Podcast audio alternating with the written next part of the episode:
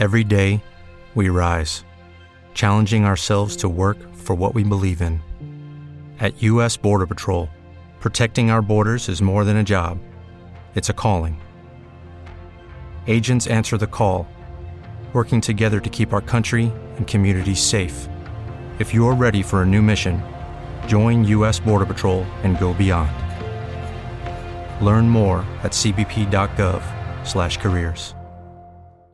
Buenos días, buenas tardes, buenas noches. Bienvenidos, ¿qué tal? ¿Cómo estáis, señoras y señores mecenas de Último Hombre en Pie? Bienvenidos a un nuevo episodio, bienvenidos a un nuevo regreso al futuro, charlando, hablando en este caso sobre el G1 Supercar del año 2019, este show en colaboración New Japan Pro Wrestling y Ring of Honor. Y para ello traemos al señor Alex Jiménez, que se pasa por esta, por este episodio, iBox, Spotify, YouTube, ya sabéis que si estáis escuchando la preview, pues podéis suscribiros para escucharlo completo y se pasa el señor Alex Jiménez, que no solo es un experto de Ring of Honor, también eh, un gran asiduo de New Japan, sino que además estuvo allí. Alex Jiménez, ¿qué tal? ¿Cómo estás?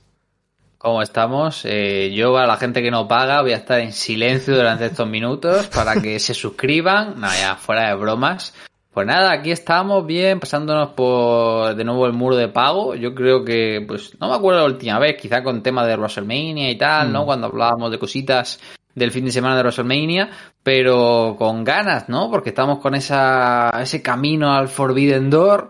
Me propusiste que hablar de G1 Supercar, un show, iba a decir amado y odiado a partes iguales. Yo creo que en su momento fue más denostado que amado en su momento, pero que, que, me hizo ponerme en la otra punta del mundo para, para ver a Ring of Honor y, bueno, no, no podía resistirme aquí a hablar de ello. Sí, nada mal porque se presentaban en el Madison Square Garden, eh, los comentaristas afirman que estaba sold out, es decir, vendido hasta, hasta el último asiento y eso evidentemente para Ring of Honor especialmente pues es, entiendo yo que, que, era un pelotazo. Yo eh, este show no lo, no lo había visto previamente, o sea, me pilla de nueva, sí que había visto cosas, pero no lo había visto completo y creo que hay algunas cosas que funcionan, otras que me parece que son mejores que las que podían haberse visto en 2019, es decir, el paso del tiempo les ha ayudado y otras que no. Hay, hay algunas que, creo que salen, salen escaldadas de, del paso del tiempo, pero bueno, ahora, ahora lo, lo, comentaremos. Yo os recuerdo que podéis seguir a Alex en arroba Alex Jiménez BCN,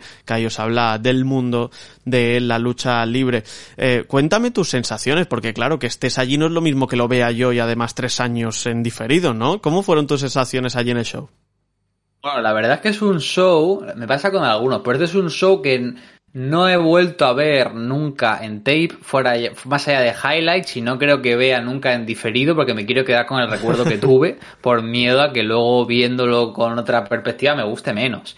Pero bueno, fue un show muy especial para mí porque, bueno, antes de que llegara Tony Khan y matara mi amor por Ring of Honor, ¿no? Como siempre bromeo, eh, Ring of Honor era como la empresa para mí, ¿no? La empresa que me hizo volver a engancharme al wrestling cuando estaba a mi punto de abajo con WWE y una empresa que desde 2014 que volvieron a Reino Unido, que estaba todos los años yendo a Reino Unido, año a año a verles en Liverpool, en Cambridge, en Londres, y claro, este show era muy especial porque New Japan ahora pues es un bicharraco asentado con New Japan USA, con la colaboración con Honor Elite, pero New Japan eh, volvió a meter poco a poco ¿no? el pie en Estados Unidos en la expansión americana con Ring of Honor y una alianza que empieza en 2014. Y todo ese build a fuego lento culminaba con este G1 Supercar, con este Madison Square Garden, que es un show súper especial, ¿no? Como te comentaba fuera de micros, porque se filtró, ¿no? Que Ring of Honor quería hacer el show en el Garden y que WWE había llamado al Garden y había dicho, no, aquí solo hemos hecho show nosotros, se lo prohibís. Y se lo prohibieron, pero los abogados de Sinclair, la antigua dueña de Ring of Honor, llamaron y dijeron, mire usted, WWE no tiene ninguna cláusula de exclusividad, usted tiene la fecha libre, yo le voy a pagar lo que hay que pagar y efectivamente sacaron el, el, gran anuncio de que iban al Garden, que bueno, es, es un evento histórico, realmente, sí, sí. porque es la única empresa fuera de la triple WF, ¿no? Ya desde que tiempos de Vince McMahon, que ha hecho un show de lucha libre en el Madison Square Garden, la sala principal, y mi hype fue tal que yo en el momento que lo anunciaron vi el vídeo y dije, tengo que estar ahí. O sea, es la única vez en la historia que voy a tener la oportunidad de ver a Ring of Honor ahí. Yo que ni me había planteado nunca ir a WrestleMania, ni un WrestleMania Weekend y literalmente con un conocido del podcast, ¿no? Con el bueno Santiago Tomasi, que él tenía ganas de volver a Nueva York porque le gusta la ciudad.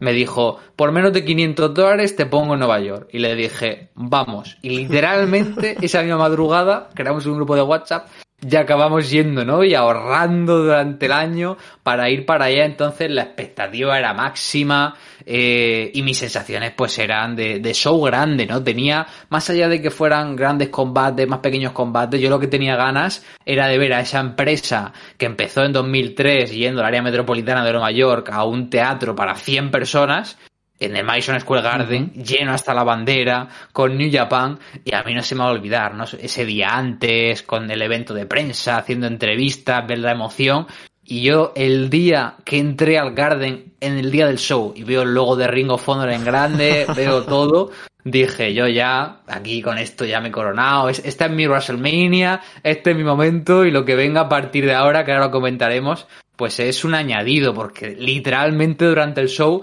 no podía eh, dejar de mirar al techo del Garden, ver al público. ¿no? Ahora con el Elite, pues la gente está acostumbrada, pero realmente ver un pabellón de 15.000 personas con un show que no fuera WWE en Estados Unidos no era normal hace tres años. Para mí eso era una nube, tío. Es que ha cambiado, ha cambiado la, película mucho en tres años, mucho, mucho, mucho. Eh, esas son tus, sensaciones previas.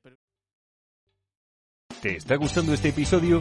Hazte fan desde el botón apoyar del podcast de Nivos.